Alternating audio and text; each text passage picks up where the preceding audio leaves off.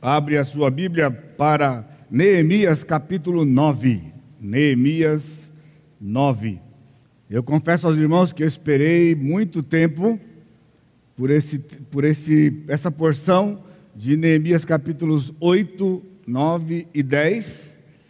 E eu louvo ao Senhor que Ele me deu esse privilégio de poder expor para vocês o capítulo 9.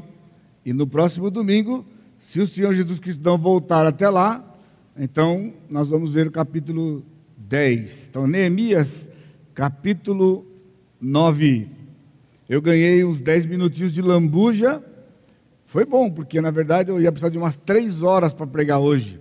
Mas eu achei que você não ia aguentar 3 horas, entendeu? Então, não se preocupe, a gente vai até o nosso tempo de 8 e meia, 10 horas mais ou menos. Ok, muito bem. Neemias 9. Então vamos lá. Ah, onde nós estamos, para você que é novo na comunidade, talvez novo nos caminhos do Senhor Jesus Cristo, então nós temos, vez por outra, trazido para você aí a, a, aonde nós estamos, né?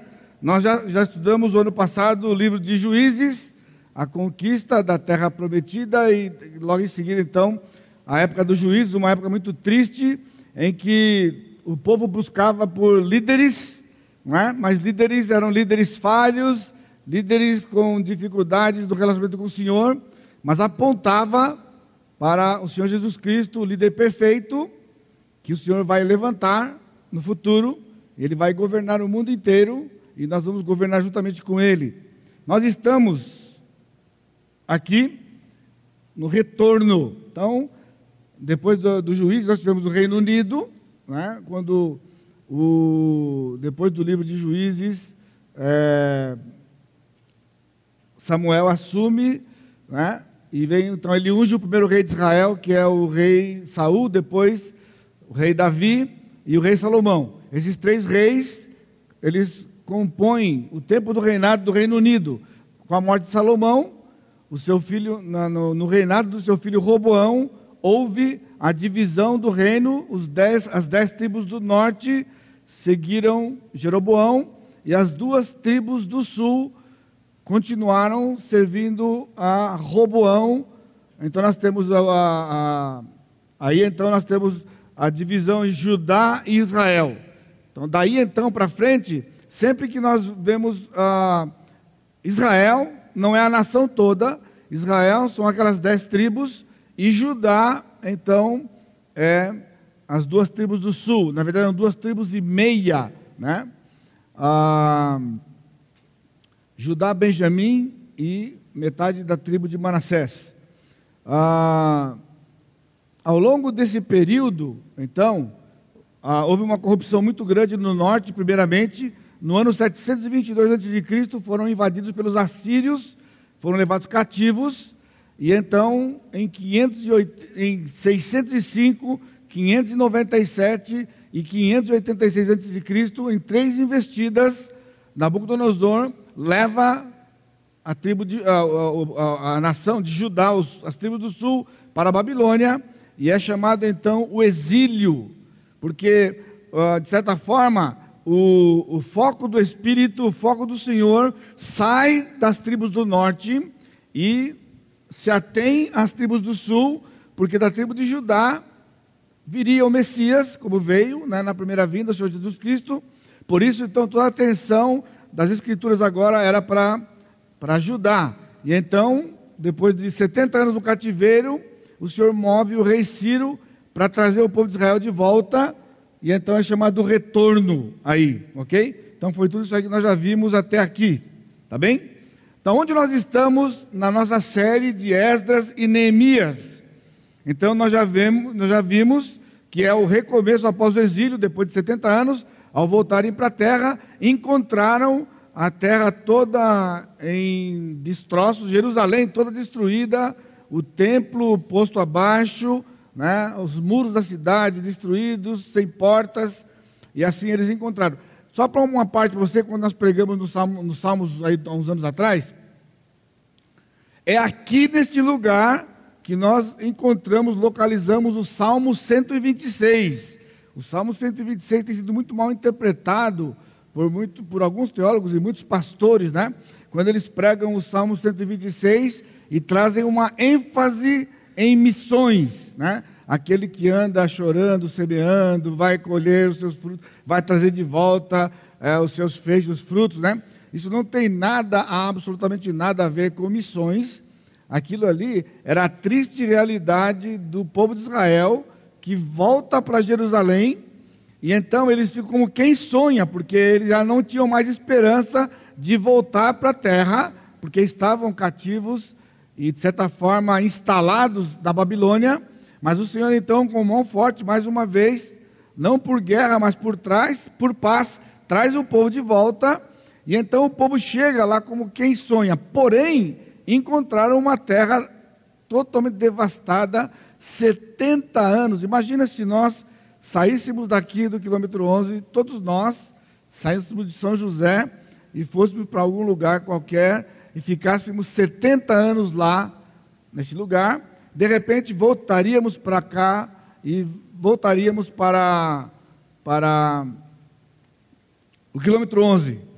Então nós encontraríamos matagal, tudo isso aqui tomado de mato, né? Se tivesse passado por uma destruição, isso aqui tudo posto abaixo, é, as pedras, enfim, muro, enfim, tudo é assim que o povo encontrou. Então o Senhor prometeu para o povo que reedificaria a cidade, como realmente ele fez através do ministério de Neemias.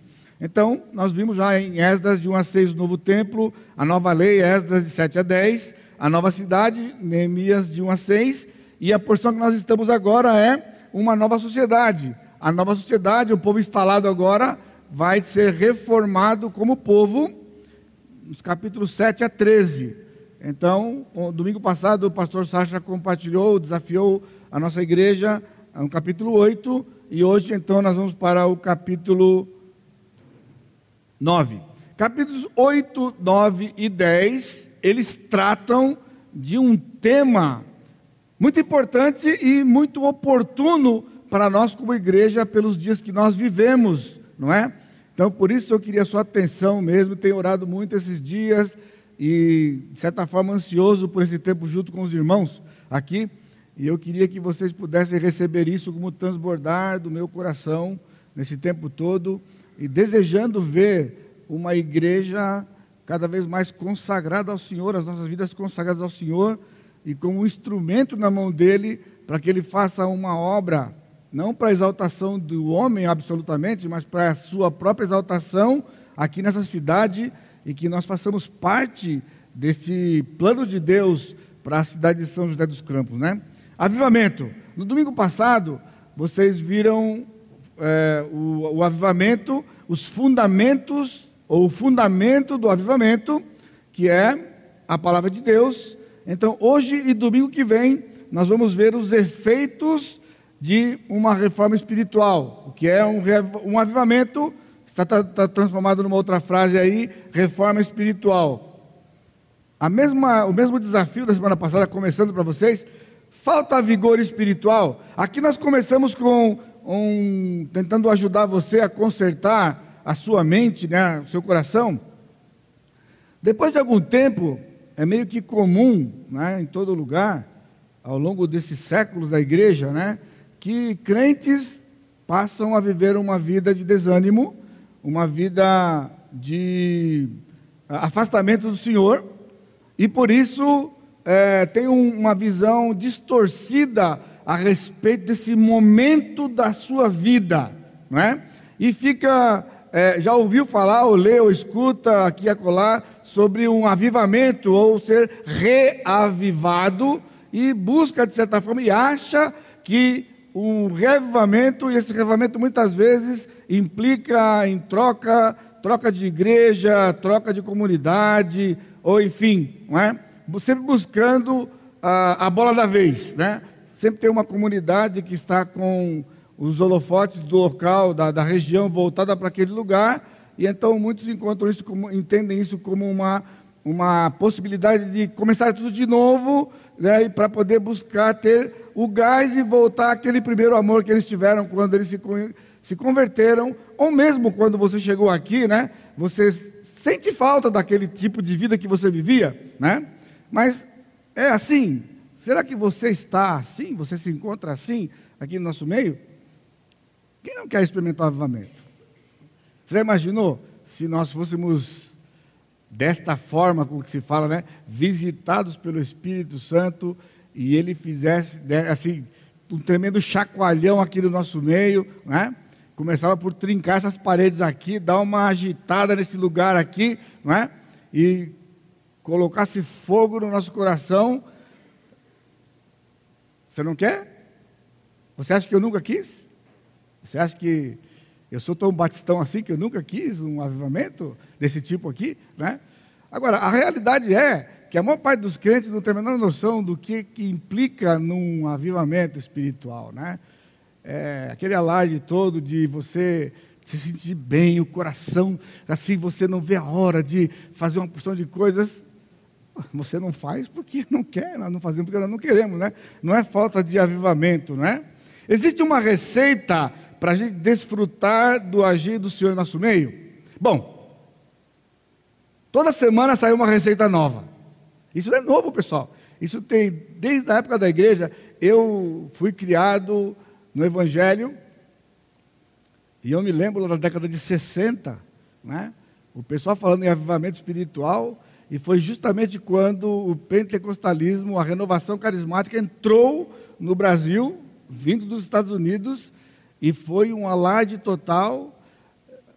Bom, enquanto que alguns estavam supostamente vivendo de novo Pentecostes, a maior parte estava vivendo, na verdade, um caos espiritual. A igreja que eu fazia parte de São Paulo, pequena, rachou em três. Você imagina, era pequena, devia ter umas 50 pessoas.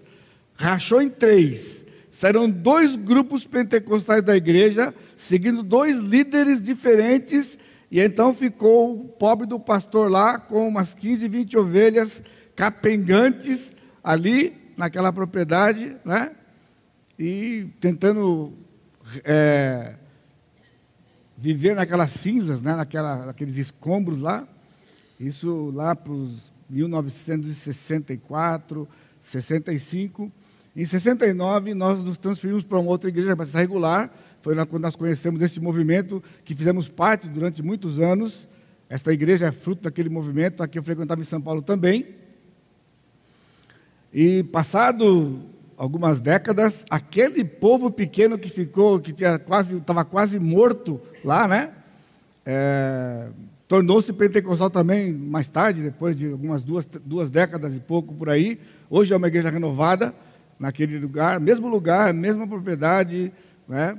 E ainda o pastor está lá, o mesmo pastor que a gente ama tanto, né? embora não temos contato com ele já por muitos, por algumas décadas também, né? Mas há uma receita. Será que existe uma receita para isso, né? Agora, será que é legítimo fabricar um avivamento? Talvez você pensa que se nós não estamos avivados, seja porque nós pastores não somos avivados. Porque a gente não chega aqui na igreja e, de certa forma, bota fogo, como se fosse aqui um. Não, bota fogo fica mal, né? Bota fogo, acho que não foi bem. Vamos voltar aqui, né? Põe fogo. Aí, como se fosse um punhado de brasas aqui. E a gente então pusesse fogo na brasa, aquilo começasse a pegar fogo e queimar, né? E queimar, e queimar, e queimar. Né? Receita, eu, eu sempre falei para vocês que estão muito tempo aqui, me acompanham por 30 e poucos anos, né? Pessoal, receita para crescer, eu aprendi no seminário. Em 1980, você nem muito não tinha nem nascido ainda, eu já aprendi receita. Eu sou da época do chamado evangelismo explosivo, que estava explodindo tudo na época lá e acabou implodindo, na verdade, né? E aqui, nós somos esse grupo, mas olha, fabricar é a coisa mais fácil que tem. Duas mudanças. Duas mudanças. Somente duas mudanças aqui. E nós triplicamos em dois anos. Eu ia falar um ano, mas você achar que era exagerado. E como eu não vou, não vou provar para você isso, vou falar dois anos para você. Nós dobramos nos últimos cinco anos. mais ou menos, cinco, seis anos, nós dobramos. Né? Chegamos aqui com duzentos e poucas pessoas, e aí arredondados, hoje em termos de frequência, somos quase 600. Quando eu falo para meus colegas que eu tenho, nós somos 600, eles falam, ó, oh, 600. Eu falo, eu estou 33, ó, oh, 30 e tantos anos para poder ter 600, né? Tem gente aí que tem 2 mil em pouco tempo. Então imagina só, se durante o tempo do louvor, há um momento mágico, que eles me chamam aqui para dar avisos, eu dou os avisos, e então antes de descer, como eu faço, eu chego e falo, olha irmãos, é o seguinte, nós vamos nesse momento é, fazer uma oração por irmãos enfermos. Então, se você está aqui, você não passou bem essa semana, você não passou bem esses dias, ontem, hoje, quem sabe, né? Ou você está aí com problemas que estão te perturbando, está sem dormir, está com problema financeiro. E assim eu podia dar uma lista para você de situações que certamente eu encontraria pessoas aqui desse jeito. Então, você vem aqui à frente. Não, não é para vir, não, por favor, é só exemplo. É só exemplo. Né? Vem aqui para frente, vem aqui para frente. Né? Aí viria aqui, sei lá, no primeiro domingo, pessoal, acho que não viria mais que uns 20, 30, talvez, desse turma aqui, viria aqui para frente, e então todo mundo ficaria em pé, aí nós oramos, eu oraríamos, eu oraria, pedimos que o Senhor descesse a sua mão, né? E conhecedor da situação de cada um aqui, seja financeiro, casamento, com filhos, enfim, então oraria tal, tá, aí terminaria o culto, terminaria de cantar, e vem a pregação, o que, que ia acontecer? Né? Acontecer que durante a semana mas eu não sou fraco, não, pessoal. A gente ia ficar, ia ser curado do que estava com problema. Coisas que aconteceram durante a semana, casamentos restaurados tal, é suficiente. No próximo domingo, eu teria aqui umas 100 pessoas a mais, e eu teria 50, 60 aqui na frente, quando eu fizesse no segundo domingo isso aqui. Se eu contar para você, em seis meses, a maior parte do povo, gente nova, estaria aqui só esperando esse momento de vir aqui na frente, para que um dos pastores orasse pela situação que ele estivesse vivendo e nós poríamos fogo nesse lugar aqui. Você não sabe, que a gente nunca disse, quando nós mudamos para cá, eu recebia telefonemas todos os dias, por causa do que tinha acontecido conosco lá no Paraíso, que vazou para a cidade e para o estado de São Paulo, o que Deus fez no nosso meio naquela época, e pessoas ligavam aqui no meu escritório, do escritório diariamente, perguntando se esta igreja orava pelos enfermos durante o culto. Então eu não estou dando um tiro. Não pensa que eu estou dando um tiro. Eu não escolhi orar pelos enfermos aqui num tiro, porque isso aqui já era pressão da época se nós fazíamos. Não, a gente ora pelos enfermos, mas no culto, na hora do culto, porque o negócio é o culto, é o culto. Não, não, durante o culto a gente não ora pelos enfermos assim, desse jeito, não. Ah, tá bom, obrigado, até logo. E assim, durante semanas, alguns poucos meses no começo, o povo está atrás disso, irmãos. Agora, isso aqui é fabricar avivamento. O que é avivamento? Olha lá. Na semana passada você viu que o efeito da palavra né, é que produz o avivamento. Então, nota agora, segunda parte. Efeitos de uma reforma espiritual. O que é um avivamento? O agir sobrenatural de Deus por meio de Sua palavra, que produz contrição, arrependimento, que leva à adoração e confissão. Esse é avivamento. Então, na semana passada vocês viram que não há avivamento a parte da palavra. Agora, você acha que é só isso? Ler a palavra, vai ler a palavra, vai ler a palavra, vai ler a palavra. Então, ao ler a palavra e ao ser impactado pela palavra, então o revivamento ele começa a ver uma manifestação. E esta manifestação que todo mundo procura através de sinais e maravilhas e, e prosperidade e é, melhoria de saúde, melhora de saúde, assim, tá, tá, relacionamentos de família, assim por diante. Na verdade, os efeitos que a palavra de Deus nos traz são outros. Olha só, quais são os efeitos aqui então? Deus age sobrenaturalmente no nosso meio pela Sua palavra, e por ser sobrenatural, ela vai produzir efeitos, que é contrição, arrependimento, adoração e confissão. você vai ficar, vai desligar a chavinha agora? Porque já sabe, né? Que não vai pegar fogo aqui. Agora, não é que não vai pegar fogo aqui, não vai pegar fogo aqui, porque esse não é o avivamento que você está buscando. É o que eu busco. É o que nós pastores temos buscado esses anos todos aqui. Mas não é o que você busca. Não é o que você busca.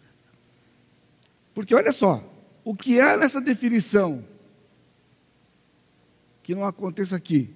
O que você ouviu domingo passado foi novo para você no quê? Eu recebi um zap essa semana de novo. Na verdade, não recebi, né? foi posto no IB Maranata. Na verdade, é, era alguém replicando de alguém, né? Sobre isso. A situação calamitosa e desastrosa que as igrejas se encontram. E veio no IB Maranata. Não sei quantos de vocês leram esses dias aqui, ontem, anteontem, sei lá, hoje. Eu fiquei olhando aquilo ali, eu fiquei pensando, o que, que não acontece aqui daquilo que está ali? As, as igrejas estão carentes da palavra. Nós estamos carentes da palavra aqui. E se não estamos carentes da palavra, então por que, que não acontece nada aqui dentro? Todo domingo a Bíblia é pregada aqui. Todo domingo, no agrupe, retiro. Pessoal, o que nós mais temos neste, nessa nossa vida de 44 anos de existência da Igreja Batista Maranata é a palavra. Então, há algo errado. Algo errado. Tremendamente errado. Então, vamos ler versículos de 1 a 9, de 1 a 15, primeiramente. De 1 a 15.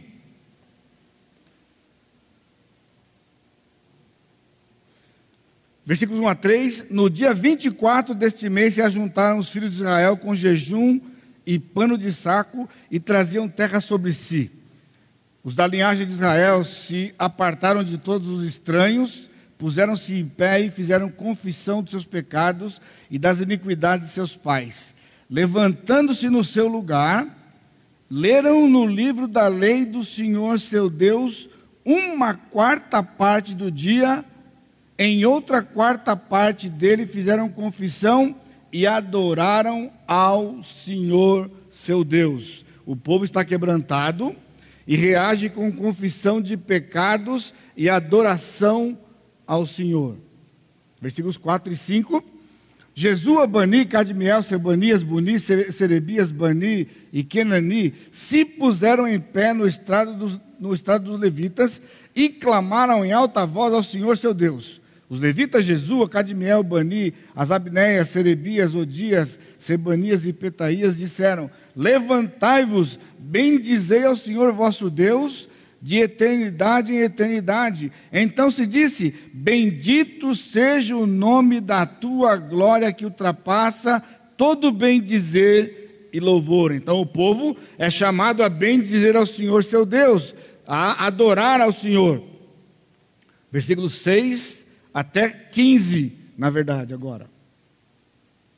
Só tu és Senhor, tu fizeste o céu, o céu dos céus e todo o seu exército, a terra e tudo quanto nela há, os mares e tudo quanto há neles, e tu os preservas de todos a todos com vida, e o exército dos céus te adora. Tu és Senhor, o Deus que elegeste Abraão e o tiraste de Ur dos caldeus, e lhe puseste por nome Abraão achaste o seu coração fiel perante ti, e com ele fizeste aliança para dares à sua descendência a terra dos cananeus, dos heteus, dos amorreus, dos ferezeus, dos jebuseus, dos girgazeus, e cumpriste as tuas promessas porquanto és justo. Viste a aflição de nossos pais no Egito, e lhes deste o clamor, e lhes ouviste o clamor junto ao mar vermelho. Fizeste sinais e milagres contra Faraó e seus servos, e contra todo o povo da sua terra, porque soubeste que os trataram com soberba, e assim adquiriste renome como hoje se vê. Dividiste o mar perante eles, de maneira que o atravessaram em seco. Lançaste os seus perseguidores nas profundezas, como uma pedra nas águas impetuosas. Guiaste-os de dia por uma coluna de nuvem e de noite com uma coluna de fogo, para alumiar o caminho por onde haviam de ir desceste sobre o monte Sinai, do céu falaste com eles, e lhes deste juízos retos, leis verdadeiras, estatutos e mandamentos bons. O teu santo sábado lhes fizeste conhecer. Preceitos, estatutos e leis, e lei, por intermédio de Moisés, seu servo, lhes mandaste. Pão dos céus lhes deste, lhes deste na sua fome, e água da rocha lhes fizeste brotar na sua sede, e lhes disseste que entrassem para possuírem a terra que, que com mão levantada lhes juraste dar. Agora veja o versículo 16, só o comecinho. Porém, eles, nossos pais, se houveram soberbamente. Na verdade, a gente teria que ler até o fim, versículo 37, mas eu vou ler à medida que a gente for explanando aqui. Aqui é só o começo para você. Então, os levitas, se, é, os levitas louvam ao Senhor com um hino de, em tom exortativo e penitente. Então, do versículo 6 até o 32, na verdade até o 37, é um hino, um hino de adoração que foi composto pelos levitas, foi cantado no meio do povo e transcrito por Neemias no seu livro, talvez por Esdras, se ele é o autor dos dois livros, aqui no seu livro. Então nós temos uma coisa interessante, nós temos o fato que foi liderado em termos de louvor e adoração pelos levitas, né? Isso foi uma reação no meio do povo, sob a liderança de Esdras, o sacerdote, Neemias, o governador, junto com os sacerdotes do povo da época, ok? E na porção de 30 a 37, que nós vamos ler mais tarde, o povo suplica a Deus por restauração reconhece a justiça de Deus, o pecado de Israel e sua condição presente. Agora, olha de novo no que está aí para você. Aqui, nós estamos tirando do texto sagrado um evento histórico, irmãos, tão marcante quanto o dia de Pentecostes. Tão marcante quanto o dia de Pentecostes. Aliás, operado pelo mesmo Espírito. O mesmo Espírito achou por bem de trabalhar com os judeus nesse dia aqui e com o povo de Israel lá em Jerusalém, no dia de Pentecostes, dois avivamentos, ok? Que tinham o mesmo conteúdo, com aparência exterior diferente, mas a mesma essência. Um povo quebrantado, um povo que é chamado, convocado para bendizer e adorar o Senhor. Então eles cantam ao Senhor um hino de verdade que tem um tom exortativo e penitente, porque falava do seu pecado, falava do pecado da nação ao longo dos séculos. E o povo suplica a Deus por restauração. Esse é reavivamento. A gente não pede para Deus milagre. A gente pede para Deus agir naquilo que mais nos incomoda. Ou deveria nos incomodar. Sabe o que é? O pecado. E os efeitos desastrosos do pecado na nossa vida pessoal, na nossa família, né? e por que não na nossa igreja. Então veja lá, Neemias capítulo 9. O agir do Senhor, por meio da sua palavra, que foi a ênfase da semana passada, produz contrição e arrependimento, leva a sua igreja à adoração e confissão dos pecados, num contínuo louvor penitente e a súplica por sua condição presente. Isso é avivamento. Isso é avivamento. É isso que nós precisamos. Exatamente isso que nós precisamos. O que aconteceu com Israel e o que aconteceu no dia de Pentecostes, a mesma coisa, apenas com uma manifestação sobrenatural de outros idiomas, porque Israel estava longe de Deus, como aqui, estavam voltando do cativeiro da disciplina de Deus, no Novo Testamento estavam longe do Senhor, rejeitaram o Messias, mataram o Messias, então era um avivamento em outras bases, mas o que aconteceu naquele avivamento? Todo o foco tem sido sobre a descida do Espírito, línguas de fogo distribuída, mas isso não é ênfase de Atos 2. No versículo 14, Pedro dá um pulo, literalmente, ele dá um pulo, fica em pé, e começa a pregar uma mensagem penitente e confrontadora Vocês mataram o Senhor Jesus Cristo. Resultado: o grande milagre que é a característica do nosso Deus. Três mil conversões. Você percebeu? Toda aquele, aquela ênfase de línguas e tal, tal, tal, só houve zombaria. O pessoal zombou, tão de fogo, uma hora dessa, e ó, efeito zero. Está na escritura, efeito zero. Mas quando Pedro se levanta e prega a palavra, confronta com o pecado, o Espírito Santo age e pessoas se rendem aos pés do Senhor Jesus Cristo e a salvação, mudança eterna do destino das pessoas. Este é e sempre foi o avivamento do Senhor. Se você lê a história, os grandes avivamentos, todos têm a mesma marca.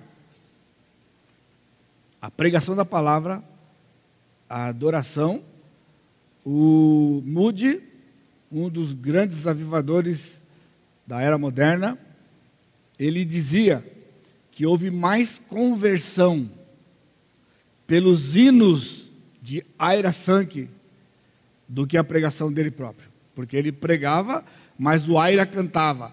O Aira compunha hinos, músicas e cantava. E Moody pregava e as multidões se rendiam aos pés de Jesus. Agora pega os hinos, que é aqueles que nós abandonamos, aqueles que nós jogamos fora, entendeu? E substituímos por outros. Né? São bons, são bons. Mas eles não tratam a palavra como aqueles hinos tratavam da palavra. Como este hino aqui, esse aqui é um hino composto, está na Escritura, como os salmos estão na Escritura, né? nos trazendo um desafio aqui. Então, o agir do Senhor, por meio da Sua palavra, produz contrição, arrependimento, leva a igreja à adoração, confissão de pecados, num contínuo louvor penitente, súplica. Irmão, por que não acontece aqui? Se a palavra é pregada. Porque, de certa forma, nós estamos atrás de outra coisa. Bem-estar, novidades, ou o que quer que seja, resolução de problemas, que o Senhor se manifeste quando na verdade Ele tem um plano em nós de nos fazer santos como Ele é santo e parecidos com o Senhor Jesus Cristo. Então não está tarde, irmãos. Eu tenho pensado, cada ano que passa, começamos 2018, cada ano que passa, um ano a menos que eu tenho aqui nessa terra. Eu já vi muita coisa. Eu digo para você, eu estou satisfeito. De onde eu vim, já compartilhei com vocês eu vi e tenho visto a igreja do Senhor funcionando. Mas nas palavras do João Pedro, que veio de um, de um pastor que nos desafiou durante alguns anos, os melhores dias estão por vir. Eu estou esperando. Não sei se você vai me permitir ver. Eu estou esperando. Eu tenho buscado fazer a minha parte de pregar, desafiar vocês continuar sendo fiel à palavra, de pregar a pureza da palavra. Agora, o avivamento é por conta do Senhor. Então acompanhe comigo. Os efeitos da reforma espiritual, parte A, porque domingo tem a parte B. Contrição e arrependimento, versículos de 1 a 3. Adoração reverente ao Senhor nosso Deus, versículos 4 e 5. Louvor e confissão penitentes, 6 a 31. E súplica por nossa condição presente, 9, 32, 37. Você percebeu que não mudou nada do que está lá no texto? Uma outra palavra só para poder trazer para aqui para a igreja. Você percebeu? Os quatro passos são quatro efeitos bíblicos que precisa acontecer na sua vida. Precisa acontecer aqui no nosso meio. E então, o Senhor poderá nos usar para fazer uma grande obra aqui nessa cidade, nessa cidade, mas começa no meu coração, no seu coração, no nosso coração, e ele vai vazar para onde o Senhor quiser e permitir. Vamos lá? Você quer fazer parte? Contrição e arrependimento. Nós já lemos versículos de 1 a 3. No dia 24 deste mês se juntaram os filhos de Israel com jejum e pano de saco e traziam sobre si terra sobre si. Quando você está lendo, né, numa leitura desavisada, sem alguém para ajudar para explicar para você, você, você não vai ter noção do que ele está dizendo aqui. Aliás, irmãos, a, a gente não desfruta, porque a gente olha para trás e vê Israel lá atrás, nós não temos nada a ver com Israel, nós somos a igreja do Novo Testamento, e então você passa por aqui batido, lê e não pega nada. Agora veja, no dia 24 deste mês, era o mês sétimo, o mês sétimo era um mês singular em alguns aspectos no meio do povo de Israel. Era aqui no dia 24, o texto começa para poder nos mostrar que eles estavam tendo neste dia, o que nós lemos e vamos ler, uma atitude voluntária de contrição que fora produzida exclusivamente pelo Espírito e a sua graça, sem nada a ver com a lei.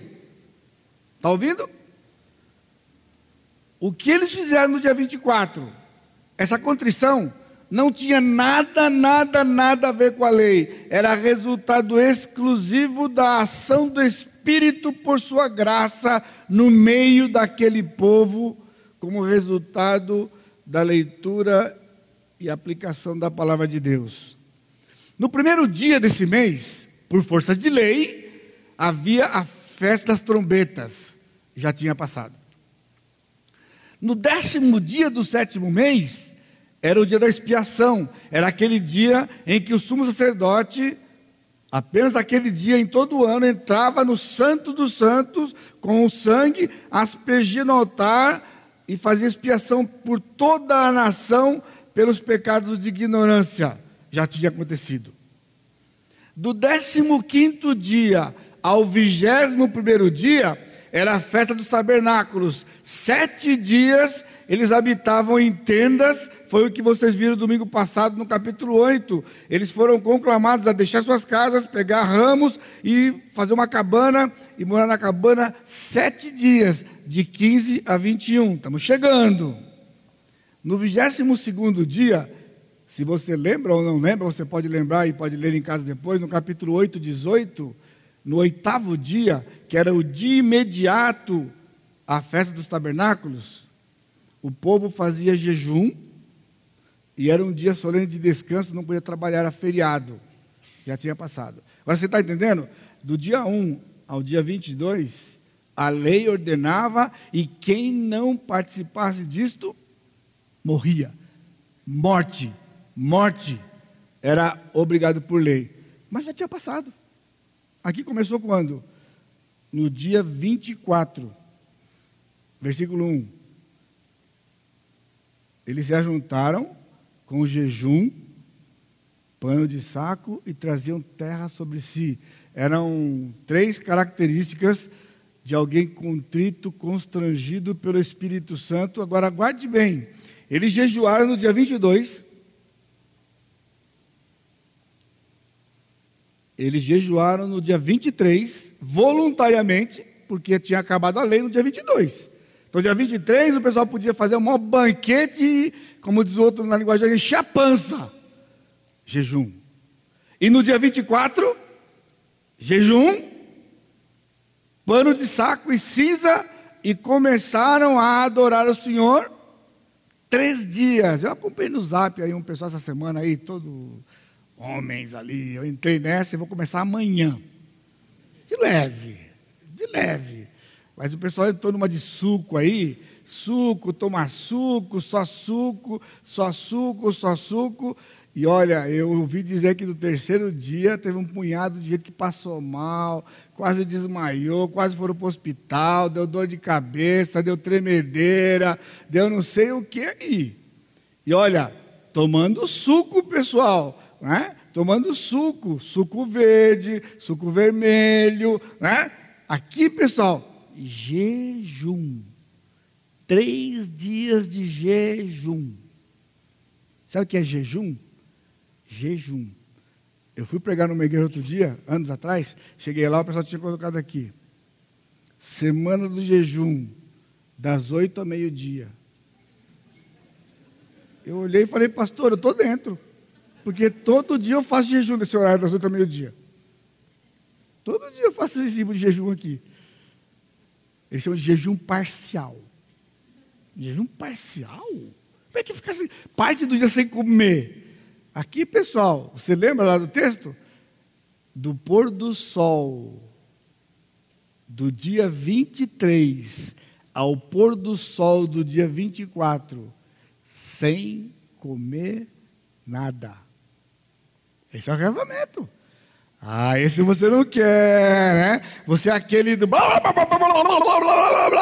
Esse você quer. Agora, o de ficar sem comer três dias.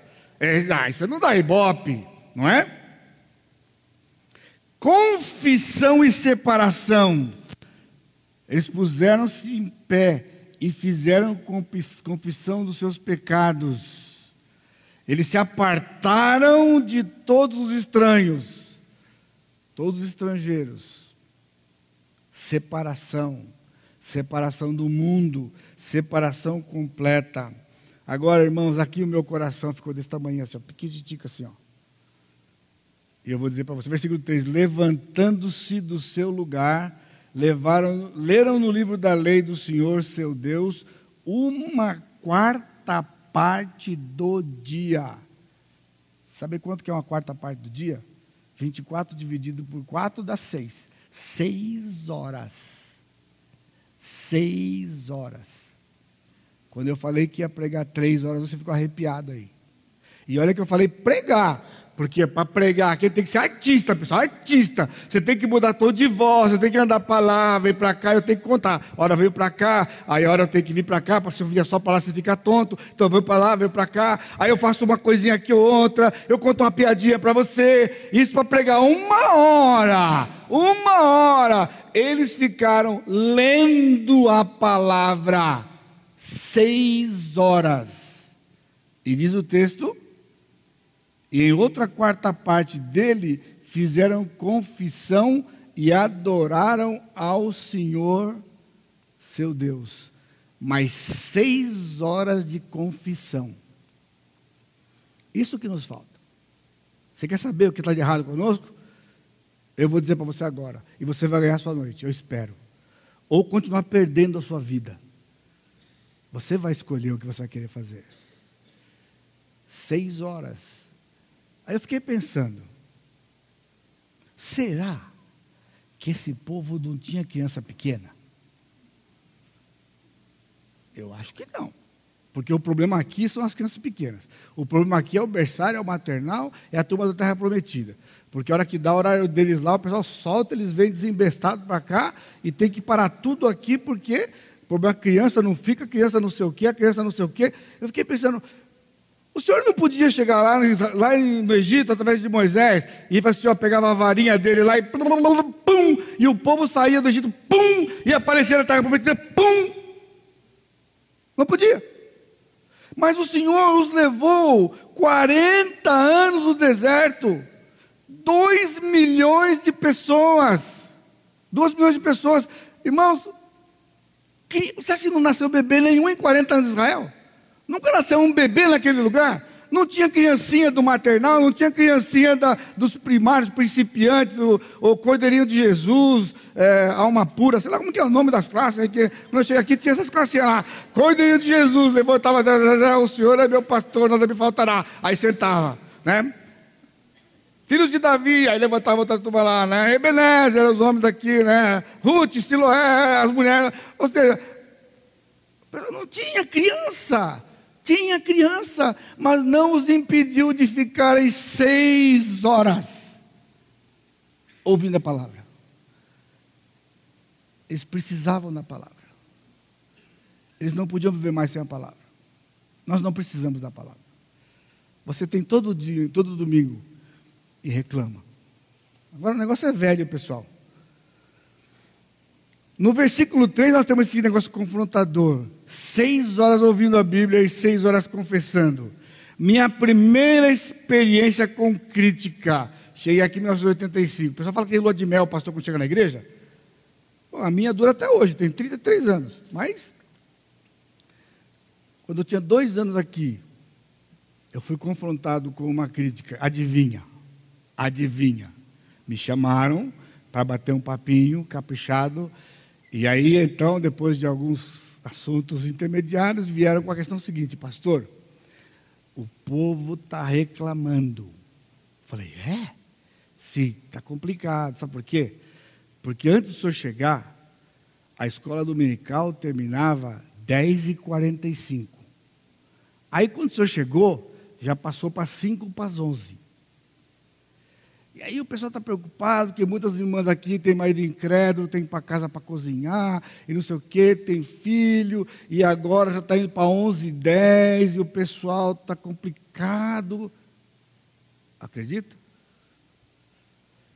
Primeira, ou seja, esse meu defeito é antigo, pessoal. Já tem trinta e tantos anos que eu tenho esse defeito.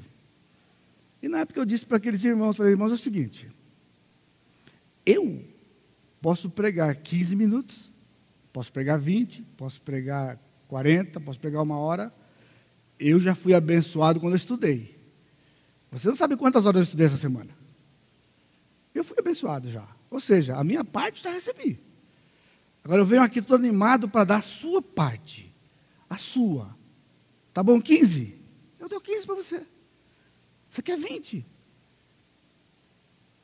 Alguns acham que é vício pregar longo. Irmãos, não é vício. Me perguntaram outro tempo, algum tempo atrás, pastor, o senhor consegue pregar 20 minutos? Porque eu só tenho 20 para lhe dar. Eu falei, tá bom, eu prego 20. Eu fui preguei 20. O pessoal fez o que eu não sei fazer. Eu preguei 20. Agora meu coração fica explodindo. Você sabe o que é infarto? Infarto é o senhor que é. Não é aquele que eu tive em 2009, não. Infarto é esse. Infarto é esse que eu tenho toda semana. Um coração bombando, um coração bombando, querendo explodir e não tem para onde ir o sangue. O sangue não vai. O sangue não vai. A minha horta não aguenta. Ela não aguenta a minha válvula. Ela é estreita porque quer jorrar sangue, mas não vai. Então fica apertando o coração, apertando o coração. Isso aqui é ruim. Mas eu continuo fazendo, não vou fazer. Não adianta eu pregar e você não ouvir, eu pregar e você não captar porque você já está desligado, está lá. Não é assim também, né? não é trazer goela abaixo. Era tentar, ao longo desse tempo, ajudar você a enxergar o valor que tem ouvir a Escritura. Eu queria que vocês tivessem a experiência de vir aqui pregar. Eu queria. Talvez seria a única forma de você entender. Irmãos, é uma experiência da vida cristã inigualável. Eu li horas, eu estudei horas. Mas enquanto eu estou aqui pregando, o Senhor continua falando no meu coração. Eu tenho que mudar coisas. Eu entro aqui, eu vou ali, e tá aí o pessoal pensa que eu estou divagando. Eu não estou divagando. Eu estou ouvindo a voz do Senhor. Eu tenho um ponto no ouvido que você não conhece. Eu tenho um ponto no ouvido. O Luciano Huck não tem? A missionária Fátima Bernardes não tem? A missionária Xuxa não tem? Eu também tenho um ponto. É o ponto do Espírito. E ele fala, fala, diz isso, prega. E eu prego. E eu falo. Só que eu sei do limite, eu tenho uma hora que eu tenho que parar. Eu tenho que parar. Nós temos que trabalhar amanhã cedo, eu sei disso. Alguns anos atrás eu fui para Rio Claro. Tinha sido a igreja do pastor Israel Bjork. E me convidaram para pregar. Eu preguei de manhã e à noite. Então me deram um tempo da escola dominical. Era mais ou menos uma hora e meia. E à noite eu tinha o culto para pregar. Íamos começar talvez um pouco mais cedo. Então eu comecei a, a dar aula para eles. Pregar, dar aula junto. E então, quando deu a minha hora, eu parei. Aí uma senhora levantou a mão e falou, pastor, por que o senhor parou? Falei, irmã, parei porque a hora já foi. Mas o senhor já acabou o que o senhor tinha que falar? disse, não. Pastor, então continua. Então continua. Eu olhei assim, meio, meio desavisado. Eu não sei lá, era uma mulher que estava falando, não sei se era Amanda Negueira, sabia se era, não era pastor. E eu falei, e agora? Eu vou ou não vou? Vou ou não vou? Vou ou não vou? Aí só que um outro falou, ah, pastor, continua mais um pouquinho, mais um pouquinho. Tá? Então eu fui mais 15 minutos, mais 20, parei. E aí levantou lá, pastor, acabou? Não, nunca. Irmãos, eu preguei até quase uma hora da tarde. Aí o pastor falou, para, para, para. E eu falei, aí eu, eu mesmo falei, pastor, quando foi 11 e pouco, falei, mas não tem irmã aqui que tem lugar, pra, não tem marido para poder fazer almoço em casa. Pastor, a gente se vira lá, depois, uma hora aí, eu, aí o pessoal falou, pastor, foi o seguinte, o senhor tem mais para falar? Falei, pessoal, se deixar, eu vou falar, eu posso falar aqui um mês. Então fazer o seguinte, vamos para casa, a gente almoça, a gente volta às quatro da tarde. Ele disse para mim, o senhor pode voltar às quatro? E aí o senhor vai até o horário que o senhor terminar, que é nove? Porque nós começamos quatro horas e fomos até as nove. Eu já experimentei isso. Infelizmente não foi aqui. Não foi aqui. Porque eles queriam ouvir. Eles queriam ouvir. Eles queriam a palavra. 1992, fui convidado para falar um retiro de homens em Fortaleza. Preletor no retiro de homens. Era a semana inteira, de segunda a sexta-feira de manhã e de noite. Irmãos, infelizmente foi uma experiência única. Já tivemos algumas semelhantes aqui, mas aquela foi única que me chocou, porque eu nunca tinha visto. E eu comecei a pregar, eu preguei de manhã, preguei de noite, e quando eu acabei de pregar, que eu fui sentar, o pessoal, alguns homens se levantaram e vieram para frente. Vai acontecer? E eles começaram a confessar os seus pecados. Eu não pedi nada. Eles tinham aprendido com o pastor. Mas, se a palavra foi pregada, nós temos que responder. Todos os dias, quando acabava de pregar, homens iam lá na frente para confessar seus pecados. Queriam mudança. Anos mais tarde, eu recebi um telefonema de um homem que se converteu, recebeu um, cassete de uma hora, de uma daquelas palestras, que eu não sei qual foi. E ele disse, pastor, eu já ouvi cem vezes. Já estragou um, já troquei por outro, estou para trocar por outro. Na época do cassete. Já ouvi, eu fiquei pensando, o que, que uma pessoa extrai de um texto só de uma hora cem vezes. Cem vezes. Sabe por quê? Porque ele não ouvia a minha voz. Ele ouvia a voz do Espírito. Ele era só um instrumento. Era só um instrumento. Por isso, cada vez que ele ouvia, havia algo novo para ele. Eu já ouvi falar de pessoas que estão lá no fim do mundo, escondidas nas cavernas, que tem três, quatro versículos na mão, e todas as vezes que eles se reúnem, eles leem aqueles três, quatro versículos. Nós temos 1189 capítulos aqui. Capítulos. E alguns de vocês não leram um texto sequer essa semana. Não leram um texto sequer. Eu sei que é uma acusação forte, talvez para você. Irmãos, nós não temos tempo para Deus. Esses irmãos tinham. Nós não temos tempo para Deus. O nosso tempo é com trabalho, com lazer e com conforto. Pastor, mas não temos que trabalhar? Sim, nós temos que trabalhar. Mas a Bíblia diz que é inútil trabalhar demais. Não fui eu que escrevi. Está escrito lá. Porque quanto mais nós trabalhamos, mais nós produzimos, mais nós ganhamos. A custa de quê? A custa da nossa vida espiritual. Por isso as famílias são o que são. É só questão de tempo, irmãos. Somos surpreendidos com problemas no nosso meio. Já percebeu? A questão é: quem vai ser o próximo? Não é terrível isso? Já falei isso no, eu já falei isso aqui em velório. Fica todo mundo apavorado, porque falou assim: olha, quem é o próximo de nós que vai estar aqui nesse lugar? É, pastor, que duro. Então eu estou sendo mais leve. Quem é o próximo de nós? Que vamos ter um problema aqui que vai chacoalhar a igreja, que vai nos deixar tristes, como recentemente. Que é? Por quê? Porque nós ouvimos, mas não temos atitude de arrependimento e mudança. Continuamos ouvindo. Você escuta, você escuta, você escuta toda semana. E a sua vida é exatamente a mesma do que tem sido há 20, 30, 15, 10 anos. Porque você não entende que avivamento é a palavra penetra, ela transforma, ela lava, ela limpa. Tem que ter coragem, porque esse povo confessava o pecado, e está aqui o texto. Apego à palavra com confissão foram chamados a adorar. Versículo 4.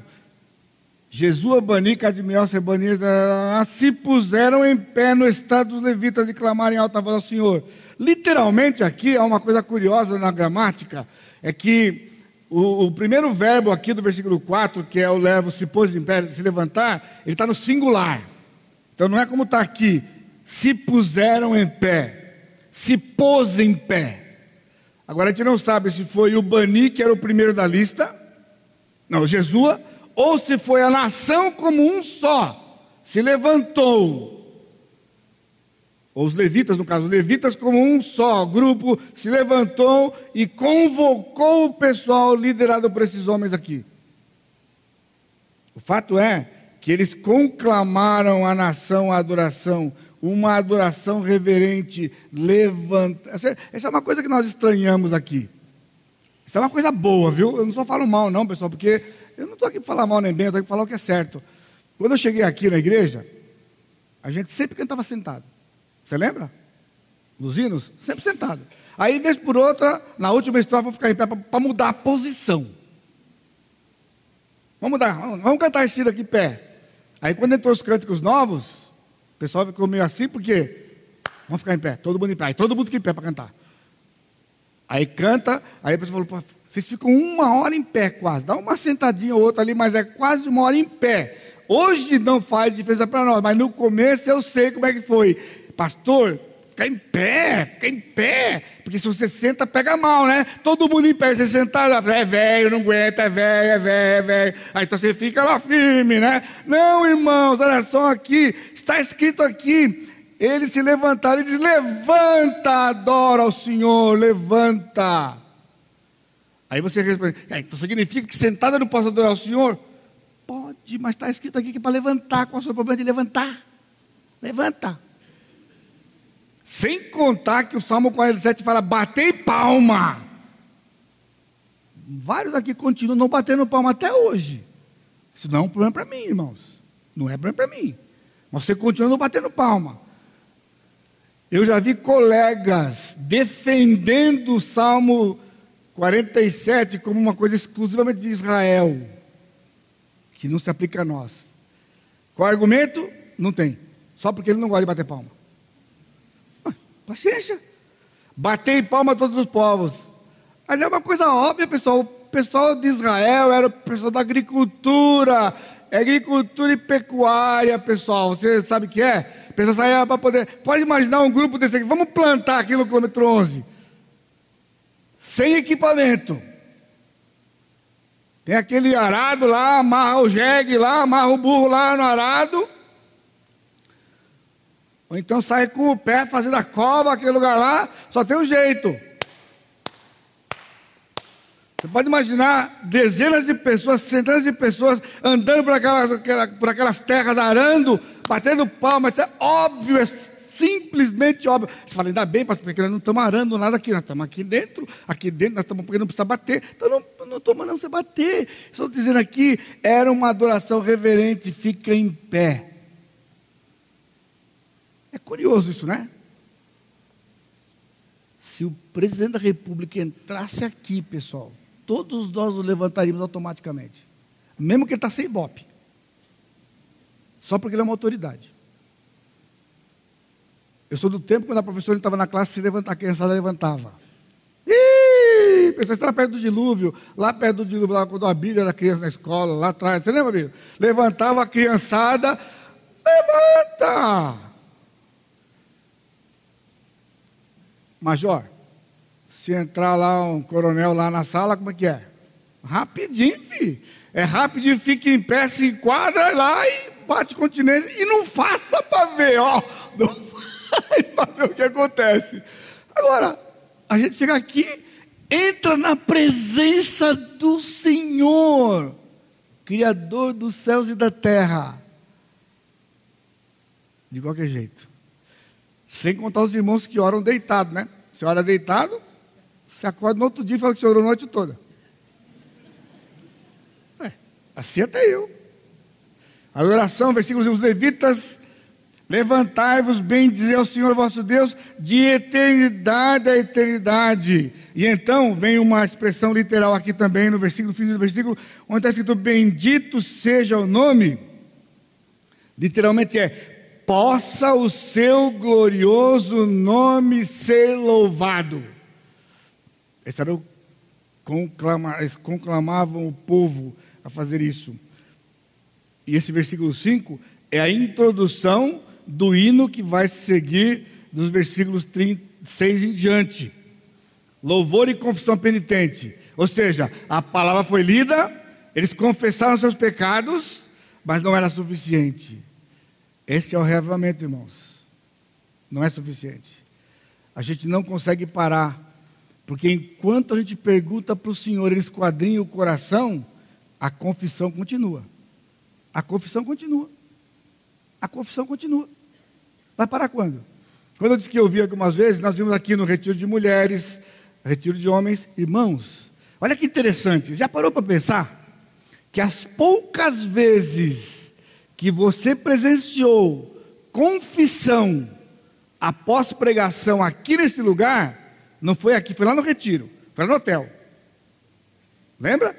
Acaba de pregar, chega no último domingo, a gente coloca na programação lá testemunhos, e você vai lá na frente. Ultimamente tem sido um sufoco para o pessoal ir lá na frente, mas alguns vão. Alguns estão proibidos de ir porque ficam elogiando. Então, é o seguinte: confissão. Pessoal, confissão. Sabe por quê? São dez horas de pregação de sexta-noite até domingo de manhã. Agora, aí fora, quando eu pregava lá fora, que eu parei de fazer retiro lá fora, 10, 11, até 12 horas de pregação. Aqui na igreja, 7 horas e meia, 8, porque o pessoal fala, pastor, a gente ouve o senhor todo domingo. No retiro também. Ah, não aguentamos. Então eu prego só 7 horas, 7 e pouco. Você percebeu? Depois de 7 horas, o que acontece com você? Quantos de vocês já foram na frente? Depois você fala, eu não planejei lá na frente, mas eu tive que ir lá na frente. Eu constrangi você? Absolutamente. Quem construiu você? O Senhor. Você percebeu? A quantidade da Escritura, ela vem para nós, ela faz um efeito. Nós não temos esse hábito, irmãos. Nós precisamos. Você precisa. Quando, sabe por que você veio? Quando você vem para cá, você vem predisposto para cá. Você vem para cantar, sabe que vai ter uma pregação e você vai embora. O conteúdo da pregação, muitos de vocês nem sabem que foi pregado. Por isso, não acontece nada. Então, quando a gente vai, que nem eu fui e no Piauí, lá no, em junho, eu e o pastor Sacha, falar sobre aconselhamento, pessoal, é um sufoco. Porque é de ovelha a pastor. Todo mundo que está lá. A gente não almoça, a gente quase não janta, depois da noite tem que ficar até de madrugada, às vezes até, e a gente que não vai, porque a gente vai dormir no hotel, pessoal, porque se não for dormir no hotel, vai à noite. O pessoal quer. Eles não estão acostumados, eles querem, querem, querem, querem. Nós somos luxentos, como diz o outro. Nós não queremos, nós estamos saturados. Você não aguenta mais essa verdade. Não aguenta mais ouvir a palavra. Porque ela entra aqui, sai aqui. Não era aquilo que acontecia aqui. Nós precisamos. Este é um hino, como os Salmos que você pode ler em casa depois, Salmos 78, 105, 106, 135, 136. Ele está dividido naturalmente em duas sessões alternadas, dos versículos 6 até 15, é a sessão tu, está falando de Deus. Do versículo 16 em diante, é a sessão eles, falando da nação de Israel. Então eles começam a cantar, e é um hino de confissão, é um hino de penitência, por quê? Porque eles começam a confessar, confessar a grandeza de Deus e confessar a pecaminosidade do povo. Confessar a grandeza de Deus e confessar a pecaminosidade do povo. Esse tema desse cântico aqui, ele é um tema recorrente do Velho Testamento. Os salmos vão falar muito, aqueles salmos que dão, dão para a gente uma, uma, um relato histórico né, da, da dureza de coração e rebeldia do povo de Israel. Ó oh, irmãos, aquilo somos nós, nos caracteriza. Esta igreja tem 44 anos. É o mesmo tempo que Israel passou no deserto. E tudo aquilo que está narrado na Escritura do deserto, eu tenho presenciado nesses 33 que eu estou aqui dos 44. Não é diferente. Não é diferente. Exatamente como está aqui no texto. Exatamente.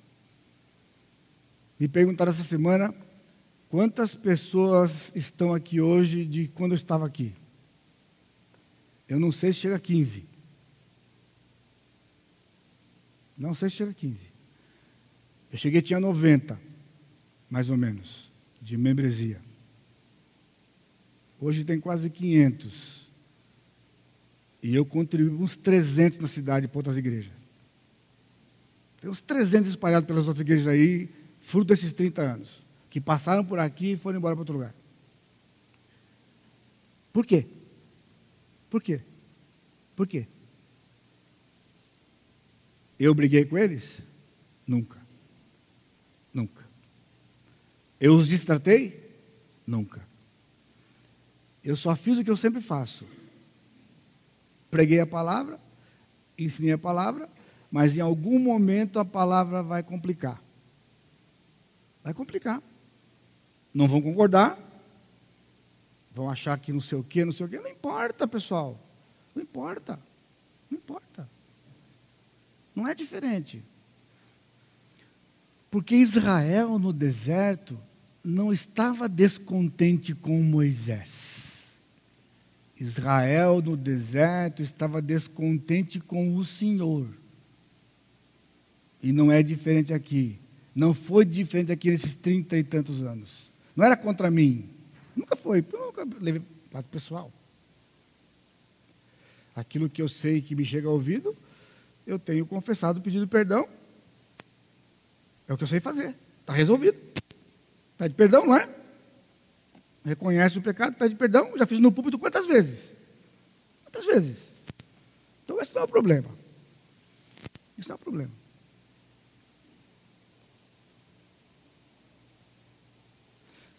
Deus criador e sustentador do universo, versículo 6. Deus criador e sustentador do universo. Só tu és Senhor, tu fizeste os céus e o céu dos céus. Você leu isso aqui? Pega. Não pega, mas presta atenção. Veja agora aí, ó. O que pode nos acontecer que não esteja sob seu controle? Sob o controle de Deus. E não seja sua vontade soberana. É isso que está escrito aqui. Ele é o Criador e sustentador ele não é um criador, criador e sustentador. Um ano e meio atrás, pessoal, essa era a minha oração de todo dia. Eu acordava, coração aflito, aflito, aflito, e eu ia para o Senhor, Senhor, me ajuda a ficar com a mente no lugar, porque não há nada que possa acontecer nesse dia comigo que não seja do seu controle, ou que não seja a sua vontade para a minha vida. Me ajuda. Me ajuda. É só o que eu preciso. Ajuda dele. Você reconhece isso?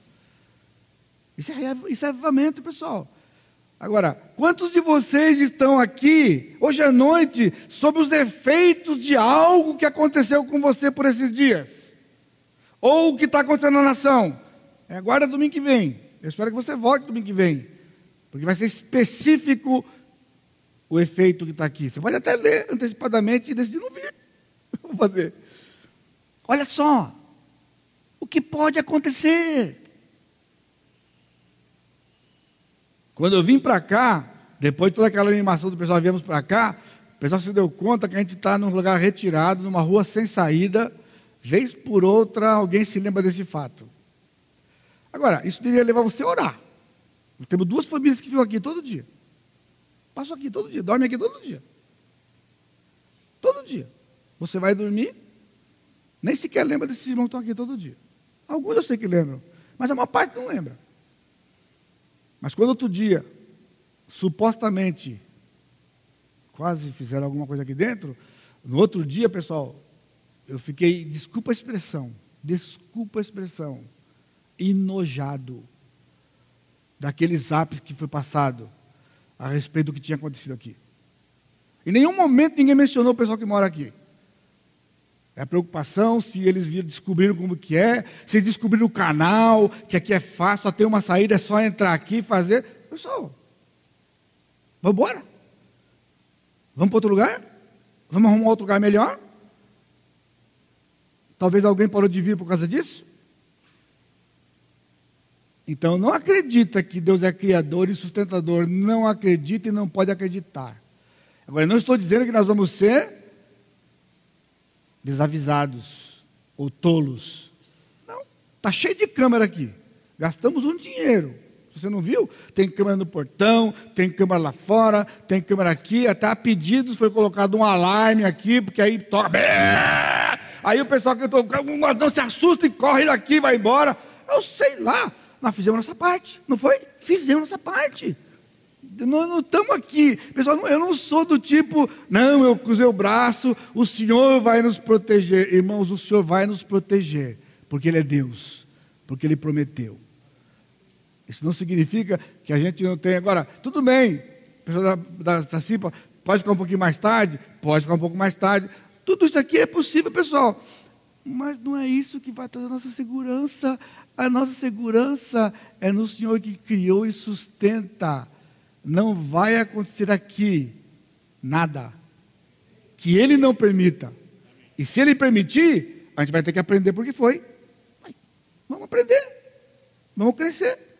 Assim é na sua vida, assim é na minha e assim é na vida do corpo. Nós não podemos viver debaixo do medo, irmãos.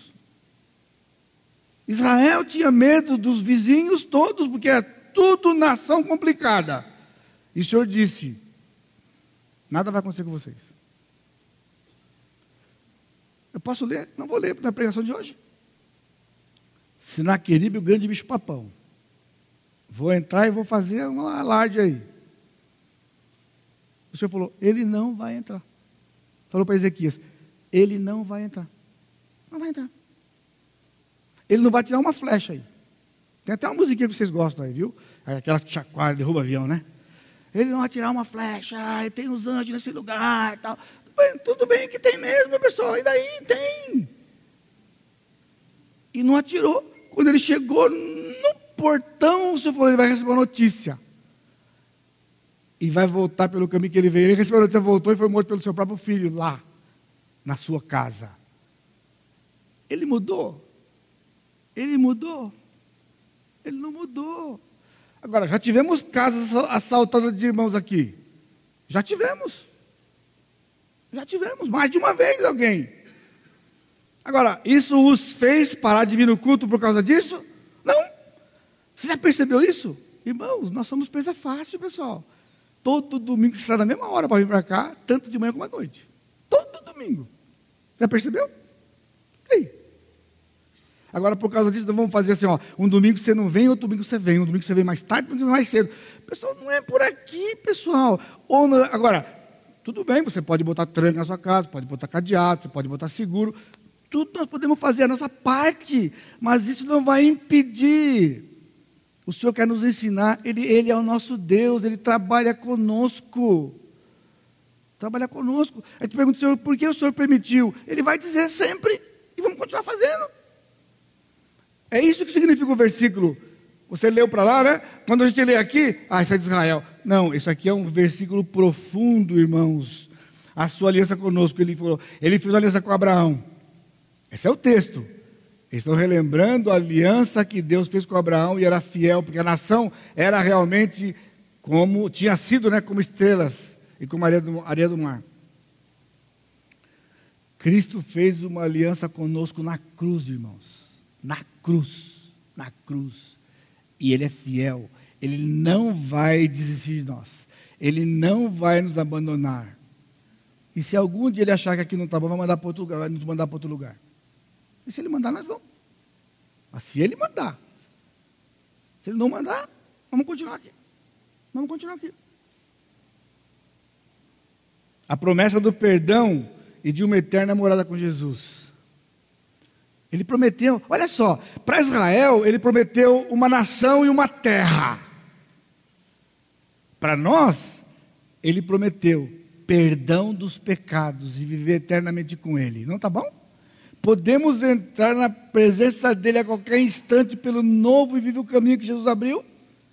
Oh, irmãos, isso tem que mudar a sua vida, isso tem que chacoalhar você, tem que mudar. Você não pode vir aqui apático desse jeito, tem que entender que vir aqui é pouco.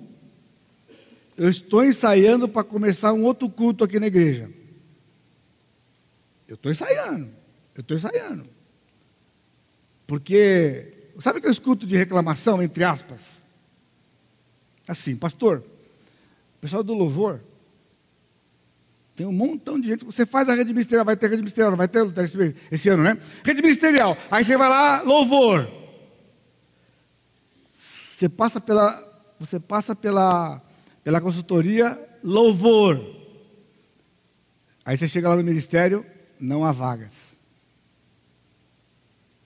Não há vagas. Por quê?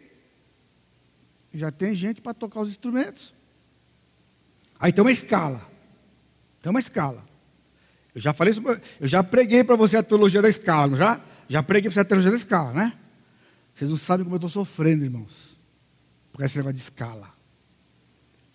32 anos da minha vida, eu preguei domingo de manhã, domingo de noite, quarta-feira, retiro, foi o que eu fiz. Agora eu estou museu. Agora eu só prego de vez em quando. Certo? Tudo bem, eu não estou. Aí eu falei, vou ficar. Eu estou numa escala, hoje é minha escala, estou aqui. Domingo que vem minha escala de novo. Agora, irmãos, eu vou ter um culto só para mim. Eu quero ver se você vem. Mais um culto. Porque você está conformado duas horas de manhã no domingo, duas horas de noite. Eu quero ver se você vem na semana. Vai ser durante a semana, porque no domingo não tem jeito de fazer à tarde demais. Tem que ser durante a semana. Tipo numa quintinha, mais ou menos, numa cestinha, entendeu? Um culto com pregação de uma hora, uma hora e vinte, mais ou menos. Um louvor aí de uns 40 minutos, só de hinos do passado. Olha só. Eu quero ver quem vem. Eu quero ver quem vem. E aí eu vou pregar, vou pregar, vou pregar. Aí eu vou revezar com o Fábio, né, Fábio?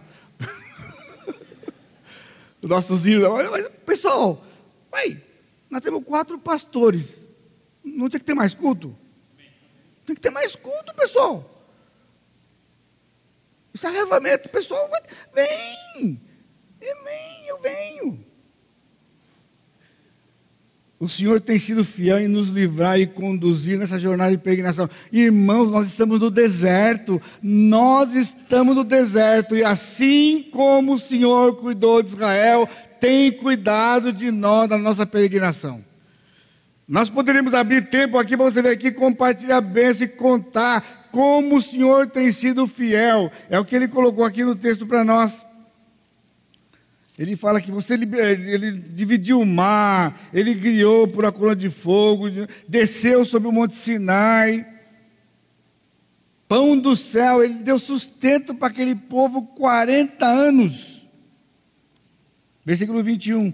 Desse modo sustentasse 40 anos no deserto, nada lhes faltou, as suas vestes não envelheceram e os seus pés não se incharam. Tudo bem que a mulherada não gosta desse versículo aqui. As mulheres não gostam desse versículo aqui. Já pensou 40 anos você com a mesma roupinha. Com a mesma roupinha. Não é? Eu não vou na igreja hoje porque eu não tenho roupa. É, Minhas filhas entraram nessa uma vez comigo. Eu falei: Ah, é? Não tem roupa? Estou sabendo que não tem roupa. Aí, sabe que eu ia pressionar, né? Não tem roupa? Não, não é assim, né, pai? É exagerado, né? Só tem quatro. Ah, você tem quatro. Quatro. Tá, e qual que você foi domingo passado? Ah, tal. E domingo retrasado? Ah, tal. E no outro domingo? Ah, tal. E no outro domingo? Ah, tal. Então aquele é hoje. Quatro domingos. Quatro é, é hoje de novo aquele, viado. Você imaginou 40 anos, a veste não se envelheceu, o sapato não estragou. Adeus, Arezo. Adeus, Oscar Calçados. Adeus. Adeus, Nike. Adeus, tudo. A gente gasta um monte de dinheiro hoje com um monte de coisa. Olha só. É domingo que vem, não é agora. Essa aqui eu vou passar direto, porque não é agora. É domingo que vem essa parte aqui. Essa parte é domingo que vem. Agora veja. Você acha que é só Israel? A nossa dura serviço. Olha aqui, o tempo acabou. Não damos ouvidos à sua palavra, versículo 16. Porém, eles, nossos pais, se houveram soberbamente, endureceram a sua serviço e não deram ouvidos aos teus mandamentos. Irmão, olha o seu coração, se coloca diante do Senhor, não é para mim. Você não tem ouvido a palavra do Senhor, entra aqui, sai aqui.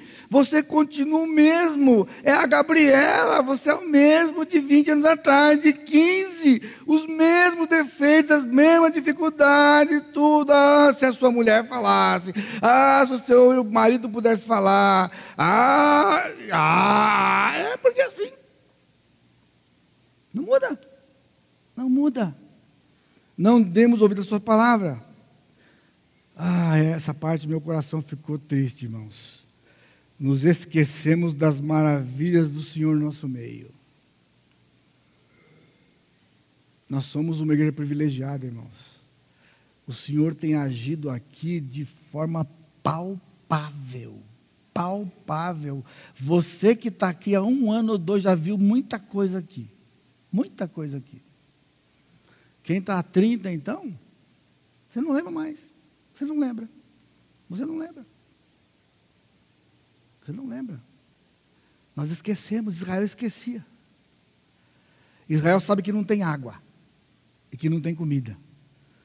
Mas as intervenções do Senhor, então aqui eles estão lembrando, estão lembrando, cada vez que o Senhor interferia. Você lembra? Quantas vezes o Senhor agiu na sua vida, na vida da nossa igreja? Quantas vezes? Eu queria ter três horas domingo que vem também, mas não vou ter. Sabe por quê? Irmãos, crise, que crise? Estão falando que está dando uma respirada. E daí? E daí? E daí? Eu vou terminar aqui, me aguarde aqui, ó. Atribuímos a outros os feitos do Senhor. Esse é o nosso problema. A gente sabe aqui, ó, que tudo é Deus que faz, mas aqui no coração não. Quando acontece alguma coisa boa na sua vida, sempre você tem uma explicação. Quando acontece uma ruim, então, Deus não é justo, porque Deus só abençoa não sei quem, Deus me abençoa, porque eu não sei o que, não sei o que, não sei o que, só, sabe o que é isso aqui? Murmuração, reclamação. Muda de igreja porque Deus não está agindo na sua vida aqui. Vai para outro lugar. Quem sabe lá. Não é assim? Não é assim. Não está entendendo, pessoal? Deus não tem denominação. Ele não tem denominação. Nenhuma. Ele é batista? Não, acho que não. Não. Batista não. É que nem negócio dos Estados Unidos, já viu? Parece que Deus é só dos americanos, porque lá tudo acontece naquele lugar, tem oportunidade para todo mundo, tem dinheiro, tem emprego. A bola da vez agora é o Canadá, é o, é o Japão, foi uma época do Japão. Pessoal, Deus é americano? Deus não é americano, não. Pergunta para ele por que, que eu nasci no Brasil. Salmo 139 diz que meus dias estavam contados. Eu estou com raiva de Deus, porque Ele me fez nascer no Brasil. Agora, eu não estou julgando você que foi ou quem quer ir, não é problema meu. Eu só tenho que ser fiel à palavra de ajudar você, eu não posso ser incoerente. Eu prego para você um Deus todo-poderoso e de repente você me procura para dizer que nada acontece na sua vida aqui. Você quer que eu concorde com você? Só se eu rasgar a Bíblia. Porque eu não posso concordar com você pregando o que eu prego, acreditando que eu acredito. Irmãos, eu sou sustentado por vocês. Quer dizer, por Deus, através de vocês. Que garantia eu tenho? Que garantia eu tenho? Que garantia eu tive até hoje? Que garantia eu tenho para amanhã? 62 anos. Eu tenho mais 10, mais 20, não sei, não importa. E depois? Não estou nem um pouco preocupado. Nem um pouco preocupado. E ali eu também não tenho perdido sono por causa disso, não. Agora, uma coisa eu digo para você. Eu estou melhor hoje do que quando eu cheguei aqui. E não só melhor, eu estou muito melhor hoje do que quando eu cheguei aqui. Ah, essa, essa é domingo que vem, não é hoje, é domingo que vem. Rebeldia contra os profetas do Senhor. Olha, igualzinho, você vê? Olha, igualzinho, versículo 26. Ainda assim foram desobedientes, se revoltaram contra ti, viraram as costas da tua lei e mataram os teus profetas. Você acha que é diferente hoje? Continuam matando os pastores. Não pode matar Deus? Mata o pastor. Ué, simples. Pastor, você está falando sério? Eu estou falando sério. Mas, que eu saiba, o senhor está aqui há 33 anos, o senhor não morreu. Bom, eu não morri literalmente, mas quantos de vocês aqui, não precisa levantar a mão, não, por favor, não vou aguentar. É só no seu coração. Quantos de vocês aqui já ficaram com raiva de mim? Quantos de vocês aqui já me odiaram em algum momento por 10 minutos que seja? Que eu sei que foi mais de 10 minutos. Quer que eu leia o texto para vocês? De Mateus? Quer que eu leia? Que isso é igual a matar? Para Deus é igual a matar? Eu já morri do coração de muitos de vocês. Já me mataram no coração, muitos de vocês. Por quê? Porque eu briguei com você? Alguma vez eu briguei com você? Porque eu te ofendi? Não. Foi por causa que eu preguei. Que você sentiu que eu ataquei você quando eu preguei. Agora você pode dizer para mim, eu estou esperando, vem aqui e fala, pastor, isso que o senhor pregou aqui não está na Bíblia, o senhor me atacou. Agora, se está na Bíblia, então eu te ataquei. Mas eu, eu só estou tentando mostrar para você que não é diferente o povo de Israel, a dura servir de Israel e a igreja Batista Maranata, pessoal. É uma excelente igreja, a igreja que o Senhor me deu, e eu nunca quis trocar por nenhuma outra, nunca quis, o Senhor sabe do meu coração, nunca reclamei dele de ter essa igreja como minha igreja, nunca. Eu digo para vocês, nunca. Vontade de ir embora, já tive, mas nunca eu quis trocar de igreja. Nunca. Nunca foi opção para mim. Para a infelicidade de muitos de vocês. Não foi uma opção para mim trocar de igreja. E continua não sendo. O crente troca de pastor, pastor não troca de ovelha. Você sabe disso, não sabe? Eu não vou embora. Não vou embora. Não vou. Não vou. E também não vou falar que nem os agalos, vão ter que me engolir. Porque nem é assim que funciona. Eu não engulo ninguém, ninguém me engole, não, pessoal. Existe o estatuto que vocês podem me tirar o que quiser do estatuto. Você está aí, a lei. A questão é o seguinte, eu estou dizendo de verdade, pessoal. De, o povo estava reconhecendo. Então, quantas vezes já foi pregado o texto aqui em que vocês deveriam ter a coragem de se levantar e confessar o seu pecado? E tirar do seu coração, tirar da sua vida, tirar da vida da sua família a mão do Senhor por causa das atitudes que você tem no coração contra nós pastores. Não é contra mim, eu nem sei. Eu não sei. E olha que o diabo é astuto, pessoal. Ele é astuto, viu? Mas eu não sei. Pastor, estão dizendo um monte por aí. É assim que funciona. Nunca tem nome. Eu escuto tanta coisa. Ai, meu coração fica abalado. Aí quer que eu pergunte, o que, que você escutou? Nunca vou perguntar. Nunca, eu só vou orar. Quando a pessoa fala, eu vou passar a orar, Senhor, tem misericórdia. Tem misericórdia. Não sabe. Então não é para mim um problema, pessoal. De verdade, não é. Agora é problema para a nação de Israel. É problema para você. Eu só queria que você olhasse para o seu estado pessoal, olha para a sua família, olha para os seus filhos e entende, se curve. Eu tenho visto as mensagens que o pastor tem colocado lá, vocês não estão entendendo aquilo lá, pessoal, aquilo é sério. Pastor Sá tem colocado orações todos os dias sobre os nossos filhos, sobre a nossa família. Por quê, pessoal? Porque Deus, Ele diz que a vingança pertence a Ele, não pertence a nós. Olha o que está acontecendo. Tem coragem porque isso muda a situação, vai mudar a sua casa, vai mudar a sua vida, vai mudar a sua família. Obstinação e permanência no pecado.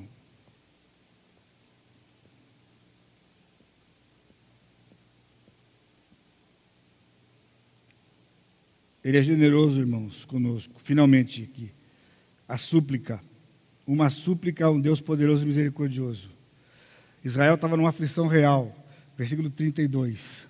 Agora, pois, ó Deus nosso, ó Deus grande, poderoso e temível, que guardas a aliança e a misericórdia, não menosprezes toda a aflição que nos sobreveio a nós, aos nossos reis, aos nossos príncipes, aos nossos sacerdotes, aos nossos profetas, aos nossos pais e a todo o teu povo, desde os dias do rei da Síria até o dia de hoje. Você está entendendo o que é confissão? O povo está reconhecendo que tudo o que está acontecendo na vida deles, das suas famílias, da nação, é a mão do Senhor por causa da rebeldia deles.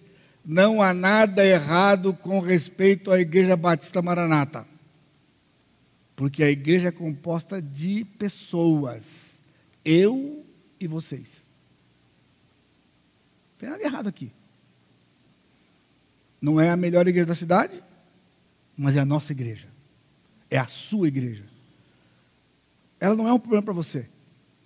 Ela é solução para você. Você só não tem sabido como usar. Muitas pessoas dariam muito para estar aqui no seu lugar. Por quê? Por minha causa? Não. Por causa do que Deus tem feito aqui. Pessoas estão chegando aqui por causa disso. Toda semana chega gente aqui. Por causa de nós pastores? Não. Porque eles escutam que Deus está agindo aqui. E há pessoas ainda que estão procurando a ação de Deus e querem a ação de Deus na vida deles. E eles vêm aqui. Vêm aqui. Enquanto alguns de vocês estão aí murmurando, tem pessoas chegando, buscando aqui um lugar para tratar a sua vida, a sua família, seus problemas um reconhecimento de que o sofrimento é justo, que Deus é justo e o povo é rebelde. Enquanto você não entender o que eu estou passando é justo. Irmãos, eu sofria um ano e meio atrás, mas uma coisa eu sabia: era justo. Era justo. Era tudo que eu merecia, mais um tanto. E só não tive mais porque Deus é misericordioso não deu mais, porque Ele tinha que dar mais. Mais de problemas, dificuldades. Não era nem para eu estar vivo. Nem para estar vivo, irmãos. Então, o sofrimento não é um problema. Você não está sofrendo porque a igreja não serve para você. Você pode dizer para mim que a pregação aqui mudou? Agora você acha que eu, eu mudei como pastor, não cuido mais de você? Quem sempre cuidou de você foi Deus me usou. Se eu falhar, ele não vai falhar com você. Eu sou humano, eu posso falhar. Eu posso desprezar você, mas Deus não vai desprezar você. Então, se você está desprezado, não é por mim, é por Deus. E aí isso é sério, é urgente. Corre atrás. Vai atrás. Pergunta para ele, por que o senhor me abandonou? Porque Deus não abandona. consciência da condição presente. Domingo que vem eu vou falar um pouquinho sobre, mais sobre isso aqui. Escravizados por um sistema corrupto. A ser Israel e assim somos nós. Nós somos e estamos escravizados por um sistema corrupto. E daí? Os ímpios desfrutam de abundância. Você percebeu? Esse era o, esse era o problema de Davi. Por que o ímpio tem mais do que nós? Por quê? Porque Cristo deve nos satisfazer. Eles não têm Cristo, então eles precisam de coisas. Nós não precisamos de coisas. Nós precisamos de Jesus. Você precisa de Jesus, você precisa de Deus. É tudo o que precisamos. E nós temos, nós temos, e temos mais do que precisamos. O nosso sofrimento é fruto da nossa visão de Deus do seu reino, não é da corrupção do Brasil, não é. Eu fico recebendo, pessoal, eu estou para sair de um monte de negócio daí, eu só não posso sair porque eu sou pastor. E se eu sair, vai pegar mal. Mas eu já tive vontade de ver de sair desse negócio aí. Porque a hora que eu toda eu já pus no mudo, porque senão eu não trabalho, não faço, não durmo, meu telefone fica ligado 24 horas. É no mudo. Mas a hora que eu abro o zap, estava lá. IB Maranata, 70 mensagens. Homens Maranata, 43. Intercessão, 38. Isso aqui em algumas horas, pessoal. Estou falando que é, que, ah, é que o pastor não olha. Pessoal, algumas horas. E aí eu vou, antes de deletar, porque eu podia dar vontade de. Não, eu olho lá. Eu falo, como é que a pessoa se dá o tempo de gastar tempo para um texto? Algumas vezes é só copiar. Toque, toque, manda. E manda para um monte de 50, 20. Umas contas, mandar essa semana para umas contas de que os Estados Unidos vai processar a Petrobras e não sei quantos milhões por causa do não sei que deu para não sei quem, que esses milhões vão virar milhões, bilhões, depois chegar um trilhão e não sei quanto, e vai sair do nosso bolso porque a reforma da Previdência. ah, meu Deus do céu, oh, Senhor, o que, que eu tenho a ver com isso? Nem aposentei ainda. Porque pastor não aposenta, só vai para o céu. É. Mas você está entendendo? E tem gente que lê, fica lendo aquilo ali, mas lê para quê? Para ficar enchendo. Irmãos, é assim, vai piorar. O nosso Deus não piora. O nosso Deus é o que ele sempre é, ele é bom. O nosso Deus é bom.